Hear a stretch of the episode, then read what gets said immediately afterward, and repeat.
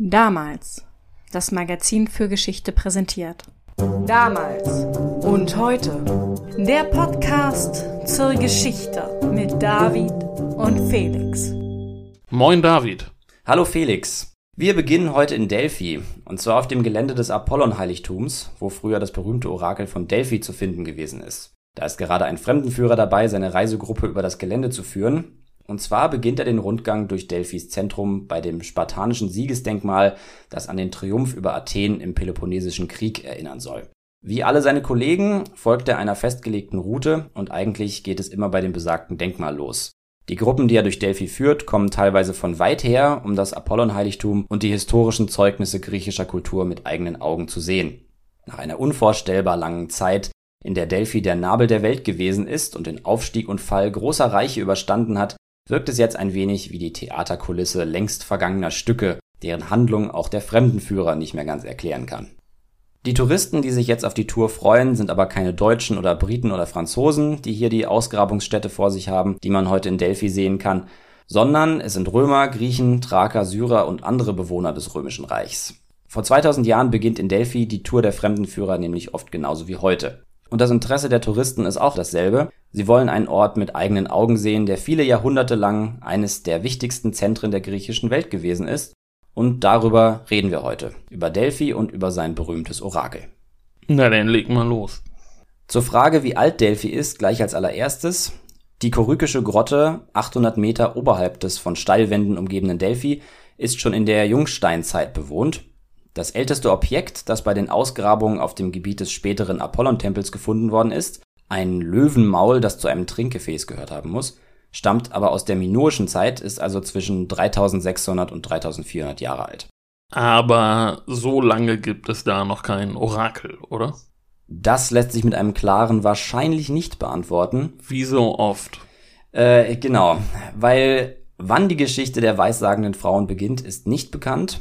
Die alten Griechen haben dazu natürlich schon so ihre Theorien, soll heißen ihre Legenden. Am Anfang dieser Legenden steht der homerische Hymnos an Apollon. Da tritt der Gott Apollon als Drachentöter auf, der die Gegend um Delphi folgerichtig von einem Drachen befreit. Der Drache hat das Land terrorisiert und jetzt durchbohrt ihn Apollon mit seinen Pfeilen. Er stirbt einen qualvollen Tod und Apollon übernimmt die Herrschaft. In Gestalt eines Delfins sucht er sich dann ein Schiff aus Kreta und befiehlt der Mannschaft, ihm als Priester zu dienen und ihn als Apollon Delphinios zu dienen. Daher der Name Delphi von Delfin. Aber ganz kurz, welche Matrosen hören denn auf einen sprechenden Delfin? Oder ist das eine frühe Version von Per Anhalter durch die Galaxis? Und am Ende heißt es dann So long and thanks for all the fish. Die Götter können in Tiergestalt sehr überzeugend sein. Denken wir alle daran, was Zeus so alles veranstaltet hat als Schwan und als Stier und als Schlange und so. Ja, das, das stimmt. Ich erinnere mich. Die Europa und diese Geschichten. Ganz genau.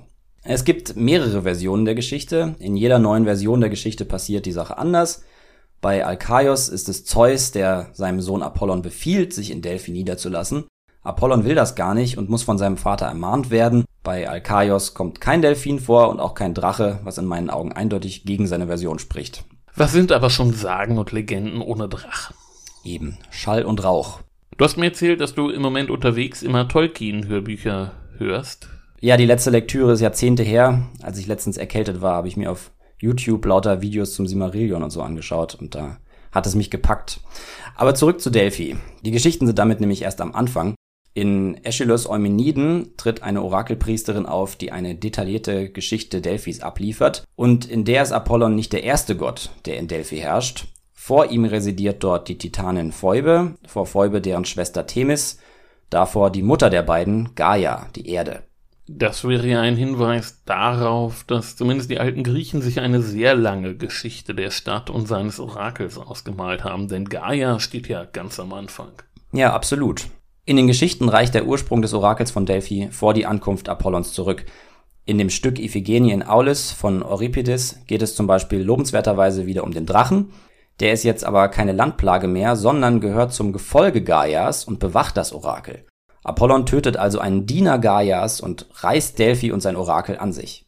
Also eine feindliche Übernahme des Orakels. Also gibt es, zumindest laut Euripides, schon lange vorher ein Orakel, das Apollon sozusagen erst erobern und dann in seine Gewalt bringen muss. So ist es. Bei Euripides rächt sich Gaia dann, indem sie allen Menschen prophetische Träume schickt und damit das Orakel obsolet macht. Apollon läuft zu Vater Zeus, beschwert sich und Gaia muss sich geschlagen geben. Da vermischen sich jetzt aber beide Überlieferungen, die vom epischen Drachenkampf und die vom störrischen Sohn, der Papa Zeus auf die Nerven geht. Und damit geht es mit den Geschichten über den Ursprung Delphis, seines Tempels und seines Orakels erst so richtig los. Ein unbekannter Autor schreibt, dass Apollon für seinen Coup gegen Gaia von Zeus bestraft wird und dass er neun Jahre lang ins Exil gehen muss, raus aus Delphi. Bei dem antiken Historiker Ephorus kann man lesen, dass Apollon und Themis sich die Macht in Delphi für eine Weile geteilt haben. Ein Scholiast von Pindar schreibt, dass nicht Gaia, sondern die Göttin der Nacht in Delphi geherrscht hat. Dann gibt es verschiedene Versionen von Gaias Rache und auch vom Wesen ihres Drachen. Einige schreiben zum Beispiel, dass es gar kein Drache war, sondern ein Krieger. Es gibt also schon in der Antike keine klare Meinung. Jedenfalls nicht durchgehend. Die Versionen haben alle ihre Zeit. Es gibt sogar noch eine Reihe von Geschichten, die überhaupt nichts mit diesem Kampf der Götter und Drachen zu tun haben. Da findet zum Beispiel Zeus Delphi, als er zwei Adler von den Rändern der Welt aufeinander zufliegen lässt, um den Mittelpunkt der Welt zu ermitteln. Wo sie sich treffen, liegt Delphi. Ja, die Geschichte kommt mir bekannt vor. So steht es in Götter GmbH und Co. KG. Ein Buch, das man kennen müsste, oder? Ein amüsantes Buch jedenfalls, gibt es aber, glaube ich, nur noch antiquarisch. Okay, ist notiert. Genauso viele Geschichten ranken sich um den Bau des ersten Tempels und auch um den sogenannten Omphalos-Stein, der in Delphi verehrt wird. Die einen sagen, dass er das Zentrum der Welt markieren soll, andere sagen, es sei der Stein, den Kronos anstelle seines Sohnes Zeus verschluckt hat. Und über den Ursprung der Wörter Delphi und Pythia, letzteres ist die gängige Bezeichnung des Orakels, gibt es auch viele verschiedene Meinungen. Und wie ist es jetzt heute in der Forschung? Lässt sich irgendwie feststellen, wann Delphi wirklich zu dem Ort wurde, wo das Orakel von sich reden gemacht hat? Nein, man weiß es nicht. Es ist auch nicht klar, wann in Delphi ein Gaia-Kult entstanden sein könnte. Lange vor einem Apollon-Kult oder erst danach im Zusammenhang mit den populären Delphi-Legenden. Wenn man nun nicht weiß, wann das Orakel mit dem Weissagen anfängt oder woher es seinen Namen hat, was weiß man denn dann über das Orakel? Eher wenig. Der ganze Ablauf der Befragung des Orakels ist für uns heute ein großes Mysterium. Und der Grund dafür ist ziemlich verrückt. In der Antike ist das alles nämlich derart bekannt, dass antike Autoren bei der Beschreibung anderer Orakel der Mittelmeerwelt gerne schreiben, dies ist besonders und jenes ist bemerkenswert und der Rest läuft eben genauso ab wie in Delphi, weil eben jeder wusste, wie in Delphi orakelt wird aber heute weiß es eben keiner mehr. Und da sitzt man dann vor der Quelle und rauft sich die Haare, dass es nicht einfach mal jemand von A bis Z aufgeschrieben hat. Ja, das ist ja ein bekanntes methodisches Problem für Historiker. Es gibt Dinge, auch Ereignisse oder Namen, die sind derartig bekannt, dass sie keiner weiteren Erläuterung bedürfen. Da braucht es immer nur die Nennung und jeder weiß Bescheid. Ich habe, als ich noch an der Uni war, absolut jeden meiner Studenten gezwungen, Arnold Eschs Aufsatz über Zufall und Chance der Quellenüberlieferung zu lesen und wer den liest, der weiß, das Außergewöhnliche, das andere, das Besondere hat eine vielfach höhere Überlieferungschance als das Gewöhnliche, der Alltag, das Normale, der Standard. Was alle wissen, bedarf keiner Erwähnung und Delphi ist der Standard, an dem alles gemessen wird und bedarf selber keiner Erklärung. In dieser Hinsicht noch eine Anmerkung. Wir hatten gestern unser Forschungskolloquium von der Uni. Ja, genau, du warst ja gerade völlig aus dem Häuschen, dass du mal wieder ähm, andere Menschen gesehen hast, von Angesicht zu Angesicht. Ja, hat mich, hat mich schon gefreut, ein anderer Input. Jedenfalls haben wir dort den Sachapparat einer Edition diskutiert und dort wurde erläutert, dass je bekannter jemand ist, umso weniger bedarf er im Sachapparat der Erläuterung. Das heißt, Karl der Große, da nennt man nur den Namen und je absondiger und je spezifischer ist, umso mehr erklärt man. Das heißt, wir als Historiker machen mit demselben Mist im Grunde weiter, den unsere antiken Historiker auch schon gemacht haben. Das genau, heißt, wenn, wenn unsere Zivilisation jetzt demnächst untergeht, wissen wir schon mal, dass die, die uns in 2000 Jahren ausbuddeln, dann vor genau denselben Problemen stehen werden. Genau, weil sie finden vielleicht ein Blatt von unserer Edition und sehen dann eine ausführliche Erklärung irgendwelcher abseitiger Dinge und dann finden sie in der Fußnote irgendwo steht nur Karl der Große. Ja, oder sie finden sowieso nur noch nicht mehr funktionstüchtige USB-Sticks und Festplatten. Das ist dann sowieso nochmal ein anderes Problem.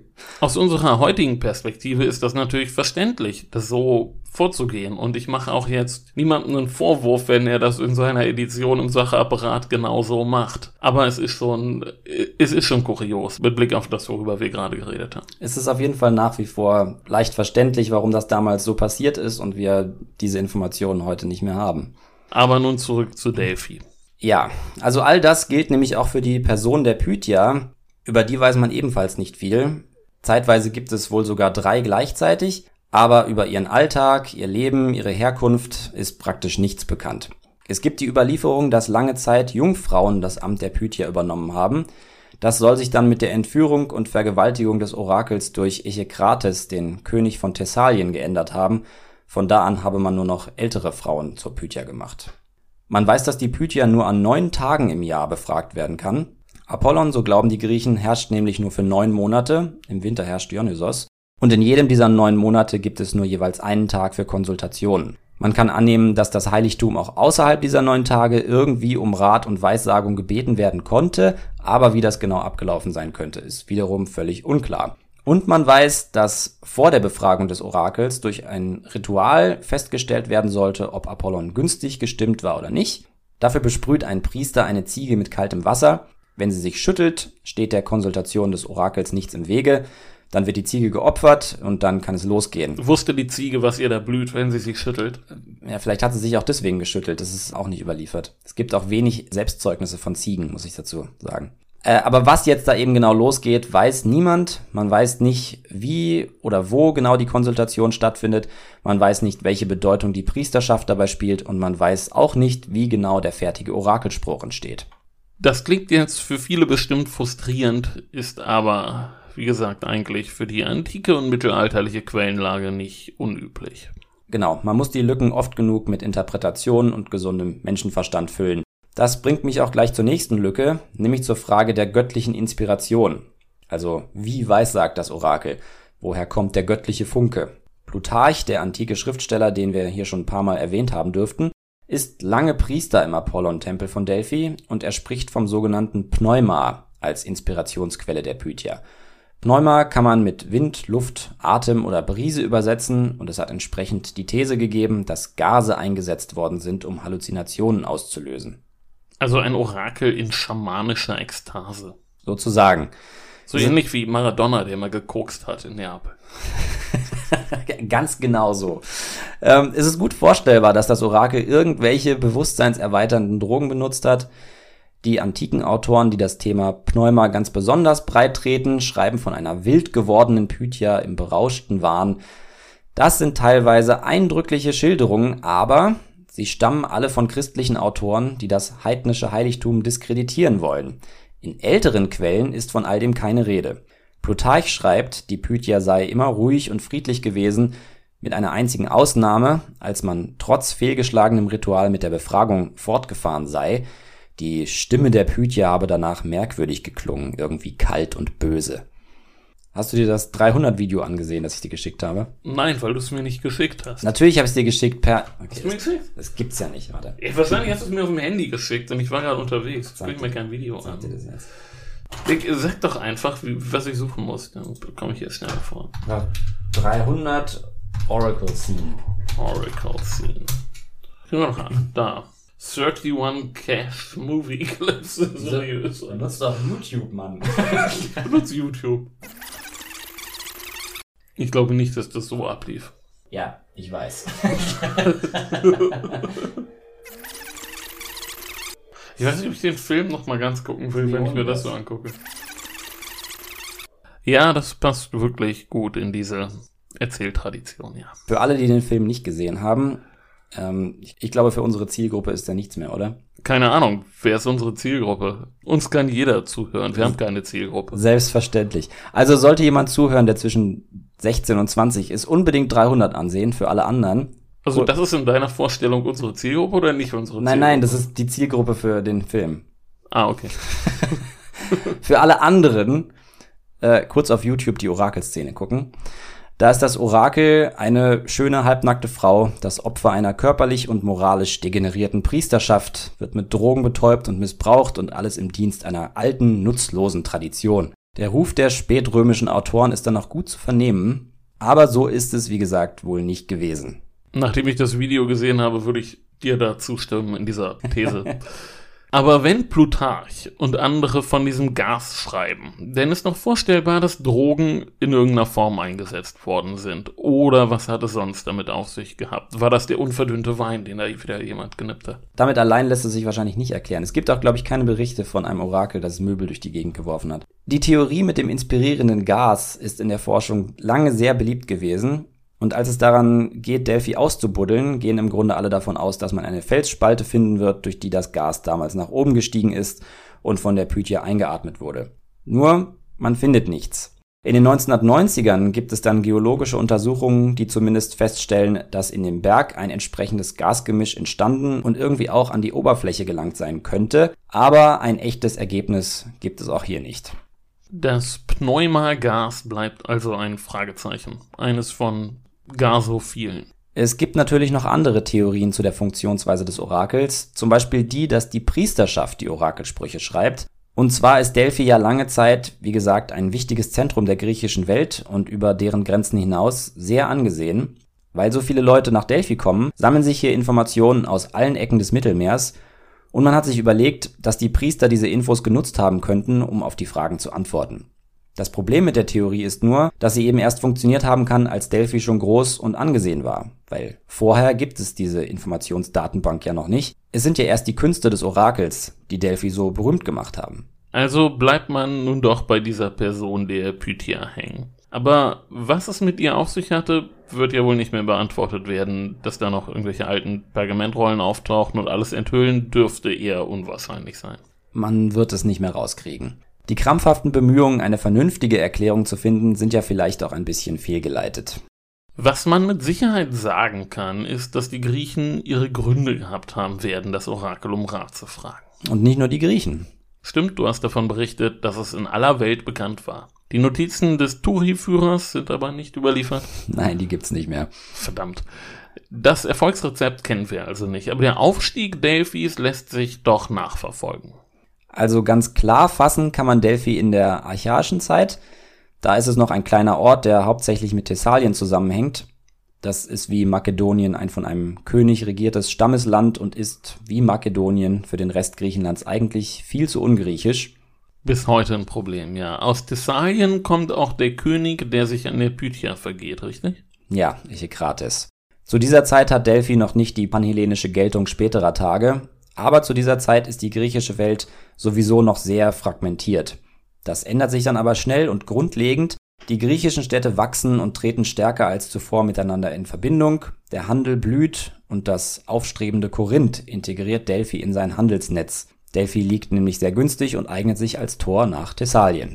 Und damit kommt der Aufstieg. Gehen jetzt die korinthischen Händler immer brav beim Orakel vorbei, bevor sie ihre Keramik nach Thessalien liefern? Und tragen die Kunde denn davon in alle Welt hinaus? Ja, das Orakel gelangt zu dieser Zeit wirklich zu einiger Bekanntheit. Es gibt noch ein paar andere Orakel in der griechischen Welt, aber die sind alle politisch an größere Städte gebunden. Delphi wirkt da im Gegensatz neutral und eignet sich deshalb auch dazu, mit politischen Problemen vorstellig zu werden. Also es wird kein Anhängsel von Thessalien oder von Korinth. Hm, die versuchen nie, Delphi politisch zu beherrschen. Und das Orakel wird jetzt zum wichtigsten Anlaufpunkt für Städte, die planen, neue Siedlungen zu gründen. Die griechische Welt vernetzt sich in dieser Zeit nämlich nicht nur immer mehr, sie wächst auch. Überall an der Mittelmeerküste werden neue griechische Städte gegründet, außer im Einflussbereich des phönizischen Karthago. Und eine Gesandtschaft nach der anderen wird jetzt bei der Pythia vorstellig und will wissen, wie und wo gegründet werden soll. Damit wird Delphi nicht nur sehr wichtig für die ratsuchenden Gemeinden, sondern legt auch den Grundstein seiner zukünftigen Bedeutung. Die neu gegründeten Städte werden teilweise sehr groß und sehr reich, und Delphi gehört fest zu ihrer Gründungsgeschichte. Für einen beträchtlichen Teil der griechischen Welt ist das Orakel sozusagen Geburtshelferin. Und damit steigt der Ruhm ins Unermessliche. Na klar, da ist der Orakelspruch ja Teil der Grundsteinlegung. Und wenn sich denn Reichtum und Macht einstellen, dann gedenkt man der Pythia. Ist das denn auch mal umgekehrt? Also, dass jemand richtig sauer auf die Pythia ist, weil der Orakelspruch irgendwie Mist war? Das ist tatsächlich auch passiert, da komme ich gleich noch zu. Aber lass mich vorher noch ein Beispiel für die Rolle des Orakels bei den Neugründungen geben. Und zwar die Geschichte der Gründung Kyrenes in Libyen, so wie Herodot sie erzählt. Also Herodot gibt zwei Versionen wieder, was wiederum sehr schön zeigt, wie sich um die Städtegründungen und Delphis Mitwirken mit der Zeit die Legenden ranken. Kyrene wird von Männern aus Thera gegründet und auf Thera und auf Kyrene gibt es jeweils eine Version der Geschichte, die man sich da erzählt. Auf Thera geht die Geschichte so, dass eine Gesandtschaft, angeführt von Grinos, dem König von Thera, nach Delphi kommt, um dort ein Opfer darzubringen. Sie fragen das Orakel gar nicht nach einem geeigneten Siedlungsplatz, sondern nach was ganz anderem. Das Orakel ist es, das ihnen jetzt sagt, dass sie eine neue Stadt gründen sollen, und zwar in Libyen. Der König von Thera hält gar nichts von der Idee und macht keine Anstalten, dem Rat zu folgen. Sieben Jahre später wird Thera dann von einer schlimmen Dürre heimgesucht, bald droht eine Hungersnot und da schickt man wieder nach Delphi, um nach einer Lösung des Problems zu fragen. Aber die Pythia beschränkt sich darauf, auf den Rat von vor sieben Jahren zu verweisen, die Terraier sollen gefälligst nach Libyen und eine Siedlung gründen. Bei einer Hungersnot ist das ja eigentlich auch eine naheliegende Lösung, also dass ein Teil der Bevölkerung woanders hingeht. Klar, und bei den unzähligen Städtegründungen in dieser Zeit ist das auch immer wieder ein Grund gewesen. Jetzt ist aber Libyen schon eine außergewöhnliche Empfehlung. Da verschlägt es Siedler eigentlich nicht hin und die Terraier müssen auch erstmal jemanden finden, der schon mal da war und sie vielleicht führen könnte. Das allein ist schon kompliziert genug und es wird noch komplizierter. Anführer der Gruppe von Siedlern wird Battos, der dann zum legendären Gründer Kyrenes wird. Die Kyrenaier erzählen, wie gesagt, eine andere Geschichte. In der Version geht Battos zum Orakel, weil er eine Sprachstörung hat und sich vom Orakel Hilfe erhofft. Das Orakel sagt ihm aber folgendes. Battos, du kamst ob der Stimme, doch Phoebos Apollon, der Herrscher, sendet als Siedler dich in das herdenreiche Libyen. Ist natürlich auch eine Lösung. Also dahin zu gehen, wo ihn sowieso niemand versteht. Ja, die Stelle, die bei Herodot dann kommt, lese ich dir kurz vor, weil ich sie sehr lustig finde. Battos antwortet der Pythia frustriert, Zitat, ich kam, um dich wegen meiner Stimme um Rat zu fragen, und du gibst mir einen Auftrag, den ich nicht ausführen kann. Ich soll nach Libyen auswandern. Wer wird mitziehen? Wo sind die Mannschaften? Aber, so schreibt Herodot weiter, durch diese Antwort erreichte er keinen anderen Spruch. Die Pythia wiederholte dieselbe Weissagung und Battos ging, während sie noch sprach, unmutig heim nach Thera. Ja, das ist eine sehr schöne Vorstellung. Ja. ja ich find's auch super. Also bisher ist die Pythia irgendwie sehr gut darin, die Leute zu nerven, die sie befragen. Und damit macht sie in dieser Geschichte auch fröhlich weiter. Battos geht, wie gesagt, nach Hause. Dann kommt aber auch in dieser Version die Geschichte mit der Hungersnot. Thera schickt nach Delphi und das Orakel sagt, man solle Battos in Libyen eine Stadt gründen lassen. Also wenn die Pythia was will, dann beharrt sie auch darauf. Mhm, ja, sie lässt nicht locker. Und dabei haben die Terraier wohl wirklich überhaupt keine Lust nach Libyen zu gehen.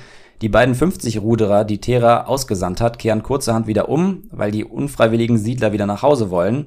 Aber die daheimgebliebenen lassen das nicht zu und beschießen die eigenen Leute, sodass die Schiffe abermals abdrehen müssen. Das sind eher unrühmliche Anfänge, ja. Ja, das Hin und Her geht noch eine Weile weiter. Die Terraier lassen sich dann endlich auf der Insel vor der libyschen Küste nieder und das Leben dort ist hart. Und zwei Jahre später steigen sie alle bis auf einen einzigen Mann wieder auf ihre Schiffe und segeln geschlossen nach Delphi. Und der eine ist denn da geblieben? Ja, der sollte die Stellung halten. Alleine. Vielleicht haben sie ein paar Schafe da gelassen. Ja, immerhin. also sie haben keinen Bock. Nee, ähm, sie wollen nicht mehr da wohnen und das Orakel, du kannst es dir denken, ist nicht einsichtig. Es sagt, wenn er das herdengesegnete Libyen besser als ich kennt, ohne es gesehen zu haben, muss ich eure Weisheit bewundern. Also sie waren die ganze Zeit in Italien und haben es nicht gemerkt. Battos und seine Crew verstehen, was das Orakel damit meint. Sie sollen von der Insel runter aufs Festland. Und das machen sie dann auch. Und damit platzt dann auch endlich der Knoten. Der Reichtum lässt nicht mehr lange auf sich warten. Und unter der Herrschaft des dritten Battos, auch der Glückliche genannt, ist dann die Pythia wieder in die Geschichte Kyrenes involviert, als sie Ratsuchende aus der ganzen griechischen Welt dazu aufruft, Siedler nach Kyrene zu schicken. Mit den Worten, wer nach Libyen einst dem vielgeliebten zu spät kommt, wenn das Land schon verteilt ist, der wird es bitter bereuen. Das klingt fast wie eine Drohung. Ja, kann man auch übersetzen mit jetzt zuschlagen, tolles, fruchtbares Land in guter Lage, nur solange der Vorrat reicht. Natürlich ist das so, wie die Überlieferungen die Rolle Delphis hier darstellen, schon ein Extrembeispiel. Delphi sitzt den eigentlich Auswanderungsunwilligen ja sozusagen jahrelang im Nacken und kaut ihnen das Ohr ab, dass sie jetzt gefälligst nach Libyen gehen sollen. So ist das sicher nicht oft gewesen. Gesandtschaften kommen zum Orakel, weil ihre Gemeinden aus den Nähten platzen, weil die Ressourcen nicht für alle reichen oder weil man einfach in der Fremde sein Glück suchen will und das Orakel gibt Rat. Was dann am Ende überliefert wird, wie gesagt, oft in mehr als einer Version, ist nicht notwendigerweise auch der originale Orakelspruch. Dazu kommt, dass Städte, die ohne Konsultation der Pythia gegründet worden sind, sich teilweise selbst im Nachhinein einen Orakelspruch andichten weil das so en vogue ist. So wie denn alle Karl den Großen als Vorfahr haben. Irgendwann geht an Delphi wirklich kaum noch ein Weg vorbei. Die Könige Spartas haben sogar spezielle Berater, die nur für die Beziehungen zum Orakel und zu Delphi zuständig sind. Und keiner denkt daran, sich die Stadt unter den Nagel zu reißen. Die Kontrolle über das Orakel ist doch sicher nicht nur für Gaia und Apollon wichtig, sondern auch für einen ambitionierten Tyrannen zum Beispiel. Jo, damit komme ich übergangslos zu den sogenannten Heiligen Kriegen. Die erste bemerkenswerte Tatsache zu den Heiligen Kriegen ist, dass sie möglicherweise mit dem Zweiten Heiligen Krieg beginnen. Der erste wurde als Prequel nachgereicht. Äh, es gibt in der Forschung die Theorie, dass der erste Heilige Krieg nie stattgefunden hat. Dessen ungeachtet werde ich kurz erzählen, was im ersten Heiligen Krieg passiert ist. Obwohl es nicht stattgefunden hat. Ja, eventuell. Okay, alles, was jetzt kommt, ist ohne Gewehr. Den in späteren Jahrhunderten entstandenen Quellen zufolge ist die Stadt Krissa, der Nachbar Delphis, für Delphi und auch für die Pilger eine Plage geworden. Das Orakel wendet sich an die wichtigsten Verbündeten Delphis und ruft sie zum Krieg gegen Krissa auf. Athen, Thessalien und Sikion folgen dem Ruf. Krissa wird belagert, seine Wasserleitungen vergiftet und die überlebenden Verteidiger schließlich alle erschlagen. Delphi hat sich des unliebsamen Nachbarn entledigt. Okay, und die Pilger sind wieder sicher. Und inwiefern ist das jetzt aus Sicht der Forschung problematisch? Das Problem ist, dass Herodot und auch alle anderen Autoren der klassischen Zeit den Krieg mit keinem Wort erwähnen. Ist also möglich, dass der Erste Heilige Krieg so eben nicht stattgefunden hat und wenn doch, dann eher anders. So merkwürdig das Schweigen der frühen Quellen auch ist, so deutlich ist auch, dass sich zu der Zeit in Delphi einiges ändert. Die pythischen Spiele nehmen ihren Anfang, die Präsenz der verbündeten Delphis nimmt zu und fruchtbares Land wird brach liegen gelassen. Das passt zu der Anweisung der Pythia, die angeblich angeordnet hat, nach dem Sieg über Chryssa dort nichts anzubauen. Und, last but not least, geht es jetzt an den Bau des Apollon-Tempels. Den gab es bis dahin nicht? Nee. Wo hat denn das Orakel geweissagt? So wie wir unseren Podcast machen, von, von zu Hause aus. Genau, vom heimischen Schreibtisch, ja. Man weiß es natürlich nicht. Aber du hattest vorhin gefragt, ob es nicht auch Fälle gegeben haben könnte, bei denen Gescheiterte dem Orakel Vorwürfe gemacht haben. Und mit die berühmteste Konsultation des Orakels endet genau so. Und zwar ist das die Konsultation des Kreusos, der den meisten wahrscheinlich als Krösus bekannt sein dürfte. Also der sprichwörtlich unendlich reiche Krösus. Genau der. Kreusos ist der König von Lydien und er hat den Plan, Persien zu unterwerfen. Also das war noch bevor das Perserreich zum großen Feind der Griechen wurde. Ja, bis zur Schlacht von Marathon sind es noch ungefähr 50 Jahre. Also ein bisschen Zeit haben die Griechen noch. Kreusos ist wie gesagt der König von Lydien, das liegt in der heutigen Türkei, und er will gegen die Perser ziehen. Bevor er das macht, will er sich versichern, dass der Wille der Götter auf seiner Seite ist, ob er den Krieg also gewinnen kann. Und wen könnte man das fragen, wenn nicht das Orakel? Hat ein sprichwörtlich reicher König nicht seine eigenen Weissager? Das ist nicht der Punkt. Du musst wissen, er geht bei der Sache sehr systematisch und, wenn du so willst, wissenschaftlich vor. Es gibt nämlich nicht nur die Pythia, sondern auch andere Orakel und die testet er jetzt. Herodot zufolge schickt er seine Boten zu allen Orakeln der bekannten Welt und lässt sie fragen, was er 100 Tage vor der Abreise der Boten getan hat. Die Pythia, so heißt es, gibt die richtige Antwort und auch das Orakel von Amphiaraos in Oropus. Was war denn die Lösung? Hat er im Gold gebadet wie Dagobert Duck? Er hat eine Schildkröte und ein Lamm zusammen in einem ehernen Topf gekocht. Ah ja. Und die beiden Orakel, die kommen da drauf. Ja, so ist es zumindest überliefert. Kannten sie vielleicht einfach sein Leibgericht, Surf und Turf Eintopf? In Delphi wusste man noch alles. ja, vielleicht. Und dann legt Kreusos richtig los. Er lässt tausende Tiere opfern und Schätze verbrennen. Aus dem geschmolzenen Gold lässt er Barren und eine Löwenstatue herstellen. Alles wird nach Delphi gebracht, zusammen mit einigen weiteren Schätzen und das andere Orakel in Oropos wird auch reich beschenkt. Dann kommt der nächste Teil. Die Boten sollen die beiden Orakel jetzt fragen, ob er gegen die Perser ziehen soll oder nicht. Und beide antworten, zöge er gegen die Perser, werde er ein großes Reich zerstören. Sein eigenes, ne? Hm, na klar, sein eigenes. Aber da Kreusos dich nicht als Berater hatte, nimmt das Schicksal seinen Lauf.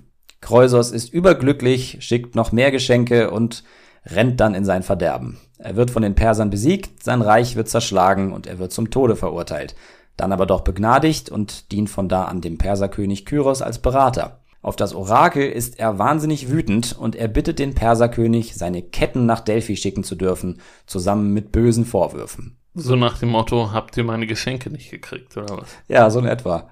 Und was lässt die Pythia antworten? Ja, sie lässt sich tatsächlich zu einer Antwort herab. Ähm, das Orakel lässt ausrichten, dass Kreusos seinem Schicksal nicht habe entgehen können. Selbst Apollon wäre da machtlos gewesen. Die Orakelsprüche seien keine Ermutigung gewesen, Kreusos habe sie falsch interpretiert, wie du ja schon gesagt hast. Die Pythia macht also das Schicksal verantwortlich. Zwar habe Kreusos eine Warnung als Ermutigung interpretiert, doch da selbst Apollon den Sturz des Lydas nur habe aufschieben und nicht verhindern können, wäre der Sturz früher oder später sowieso erfolgt. Schadet es dem Orakel denn, dass Kreuzer sich beschwert? Aus PR-Sicht ist es ja keine so gute Sache, wenn ein begeisterter oder spendenwilliger Kunde so spektakulär in das offene Messer gerannt ist. Andererseits hatte Delphi natürlich recht. Ja, nein, Delphi nimmt dadurch keinen Schaden. Sein Aufstieg setzt sich immer weiter fort und das sieht man am Stadtbild auch zunehmend. Wie groß die Bedeutung des Orakels inzwischen wirklich ist, sieht man aber besonders gut, als all das einem großen Feuer zum Opfer fällt. Mit einer unvorstellbaren Summe an Spendengeldern wird nämlich alles wieder aufgebaut. Und nicht nur wieder aufgebaut, sondern größer und prunkvoller als zuvor. 40 Jahre sollen die Arbeiten gedauert haben. Und das Orakel weissagt in der Zwischenzeit auf der Baustelle.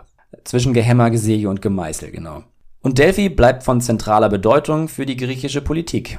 Die Städte überbieten einander mit kostbaren Gaben und dem Bau prunkvoller Schatzhäuser. Das Orakel ist auch mitverantwortlich für die Befreiung Athens von seinem Tyrannen Hippias und damit für die Geburt der attischen Demokratie. Wie kam das jetzt zustande? Die Spartaner legen extrem großen Wert auf die Orakelsprüche aus Delphi und irgendwann bekommen sie bei jeder Konsultation gesagt, bevor sie irgendwas anderes machen würden, müssten sie erstmal Athen befreien. Die Alkmeoniden, die wichtigsten Vertreter der athenischen Opposition, haben sehr gute Kontakte zu Delphi, muss man wissen. Trickreich. Mhm. Aber irgendwann kommen dann natürlich die Perser. Und da verweise ich nochmal auf die Szene aus 300. Da wird das so dargestellt, dass die Apollon-Priester die Griechen verraten und auf Seiten der Perser stehen. Und das ist wirklich ein interessanter Teil der delphischen Geschichte. Die Makedonen und viele nordgriechische Städte sehen keine Chance auf einen Sieg gegen die Perser, das Orakel hat also eventuell ein gewisses Eigeninteresse daran, die Perser nicht gegen sich aufzubringen. So bekommen viele Städte die Nachfragen, ob sie den Kampf aufnehmen sollen, ziemlich pessimistische Orakelsprüche zu hören. Aber wie wir heute wissen, wird das Wunder vollbracht. Die Perser werden bei Salamis und Platäa vernichtend geschlagen. Hat es denn der Reputation des Orakels geschadet, dass es da scheinbar aufs falsche Pferd gesetzt und den Griechen die Perserherrschaft empfohlen hat? Ja, also viele Städte, die auf persischer Seite gestanden haben, sind nach dem Krieg sehr bemüht, die Geschichte umzuschreiben. Delphi muss sich darum weniger kümmern, weil es aus einem anderen Grund in seiner Bedeutungszunahme wieder einen Satz nach vorn macht. Das Apollon-Heiligtum ist ja schon vorher mehr und mehr zu einem Ausstellungsort für Gaben aus allen Teilen der griechischen Welt geworden. Jetzt bekommt das Ganze eine neue Dimension. Also die Griechen haben zusammen die Perser besiegt. Plötzlich gibt es da dieses Einheitsgefühl, das man vorher gar nicht kannte. Und wo kann man das besser darstellen und feiern als an einem Ort wie Delphi, wo sich eben die ganze griechische Welt zeigt? Aber wie sicherlich auch viele wissen, auf den griechisch-persischen Krieg folgt der athenisch-spartanische. Teil dieses neuen Konflikts wird bekannt als Zweiter Heiliger Krieg. Bei dem geht es logischerweise wieder um Delphi. Die Phoker, Verbündete Athens, nehmen Delphi ein und werden dann von Sparta vertrieben. Dass sich jetzt in Griechenland diese großen Lager bilden, hat auch zur Folge, dass Delphi sich weniger als unabhängig darstellen kann.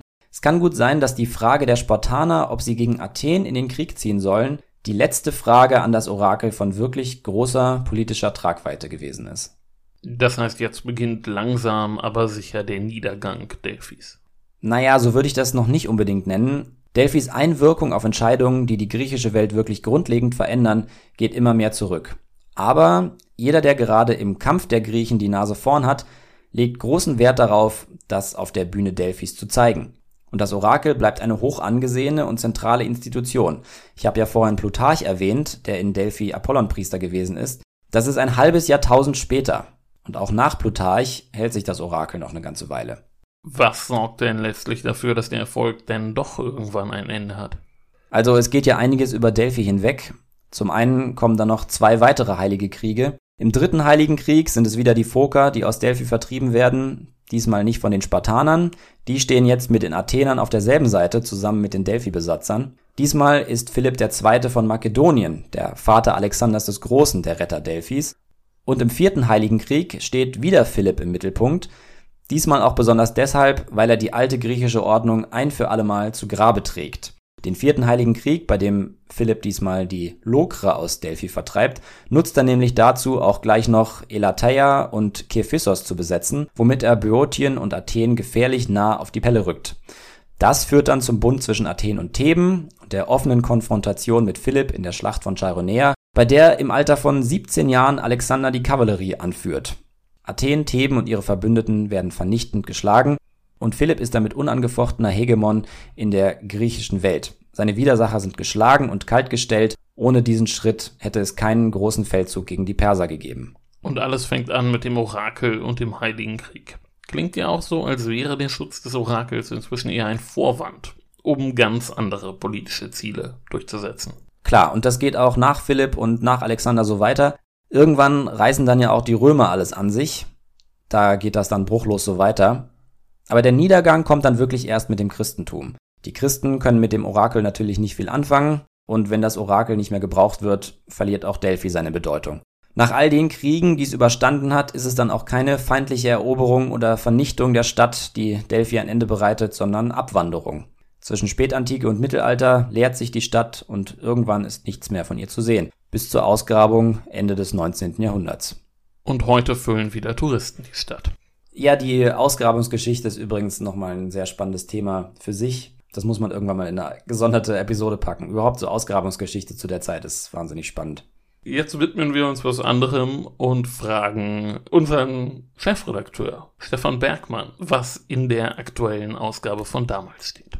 Hallo Herr Bergmann, worum geht's im neuen Heft? Wir sind im Hochmittelalter. Hauptperson ist ein adliger Kleriker namens Norbert von Xanten, der vor nun 900 Jahren zum Gründer des Prämonstratenserordens wurde. Was ist daran so interessant? Es sind wohl die Umstände der Zeit, die das Mittelalter für uns einerseits so fremd machen, aber andererseits auch so spannend. 1076 brach der sogenannte Investiturstreit aus, in dem Papst und römisch-deutscher König bzw. Kaiser vordergründig über die Einsetzung von Bischöfen und Erzbischöfen stritten. Tatsächlich ging es aber um die Frage, wer den Vorrang haben würde, geistige oder weltliche Macht. Dieser über mehrere Jahrzehnte erbittert ausgetragene Streit erschütterte die Menschen. Sie waren zutiefst davon überzeugt, dass ihr Glaube ihnen Erlösung bringen würde. Aber nun kämpften der Herrscher und der oberste Hirte, die eigentlich gemeinsam die ihnen anvertrauten Untertanen zum Heil führen sollten, miteinander. Wer hatte recht, wem sollte man folgen? Wie passt da jetzt unser Norbert von Xanten ins Spiel? Er gehörte zu denjenigen, die auf diesen Zwist mit einer noch radikaleren Gottsuche reagierten.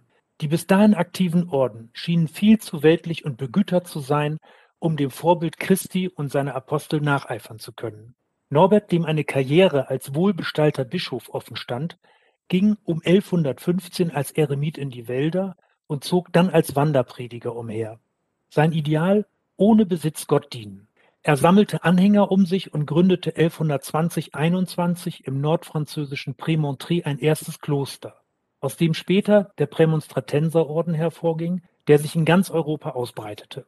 Die Prämonstratenser, im Gegensatz zu anderen Mönchen, geweihte Priester und Seelsorger, lebten nach der strengen Augustinusregel: Armut, Keuschheit, Gehorsam, lange Gebete, Fasten, Handarbeit. Okay, und wie ging es jetzt weiter? Norbert von Xanten war radikal, aber er war auch unstet. 1126 übernahm er zum Entsetzen seiner Mitbrüder das Amt des Magdeburger Erzbischofs. Damit wurde er zugleich enger Berater des Königs Lothar III. Das war das Gegenteil dessen, was er lange gepredigt hatte. Ich finde Norbert von Xanten, ich fand ihn immer schon dubios. Ich habe dazu keine Meinung. Naja, er geht in den Wald, gründet ein Kloster und dann lässt er seine Mönche allein, weil er lieber Erzbischof von Magdeburg wird. Ja, manchmal ändern sich Karrierevorstellungen. Ne? Ja, aber die Vita kann das auch nicht überzeugend darstellen. Hat er noch kein gutes PR-Team gehabt zu der Zeit? Nein. Also ihm wurde eine gewisse Heiligkeit angedichtet. Das ist das Beste, was die Vita zustande bringt. Eitelkeit oder Heiterkeit? Heiligkeit. Achso. Okay, ich nur, sag's mal. Also ihm wurde eine gewisse Heiligkeit angedichtet. okay, verstehe. Naja, gut. Das rechtfertigt dann ja vielleicht vieles. Gut, wenn ihr mehr über den guten Norbert wissen wollt und was er in Premontre und dann in Magdeburg veranstaltet hat, dann kauft das neue Damalsheft. Bis dahin könnt ihr uns auf Facebook, Twitter und Instagram finden. Ihr könnt uns überall abonnieren, wo ihr uns hört. Und ihr könnt Wir haben auch, wir haben auch eine eigene E-Mail-Adresse jetzt. Oh, oh. Äh, oh. damals-podcast.konradin.de. Also ihr könnt euch auch direkt bei uns beschweren. wir hören uns wieder in zwei Wochen und dann gehen wir noch ein Stück weiter zurück als vor den Ersten Heiligen Krieg. Bis dahin, macht's gut. Bis zum nächsten Mal. Ciao. Bum, bum, bum,